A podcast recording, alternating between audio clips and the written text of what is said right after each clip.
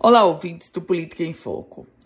Nesta terça-feira vai acontecer a primeira sessão da semana na Assembleia Legislativa do Rio Grande do Norte. Até aí, nenhuma novidade.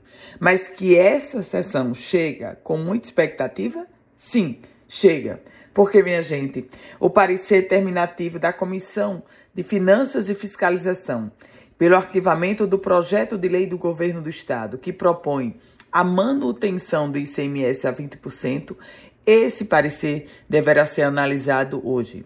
Vocês se recordam que na semana passada a Assembleia não teve sessão nenhum dia.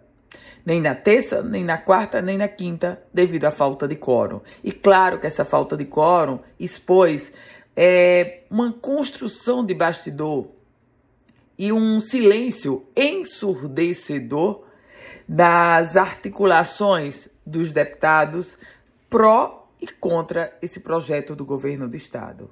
A sessão de hoje, ela chega com a expectativa de como irá se comportar a bancada governista e oposicionista.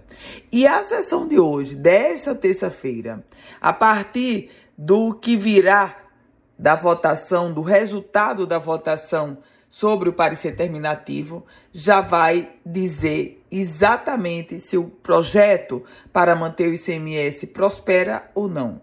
Só lembrando a você que já há uma proposta, digamos, tentando construir um meio termo, que seria o ICMS a 19%. Mas por enquanto, ainda estamos na pauta dos 20%.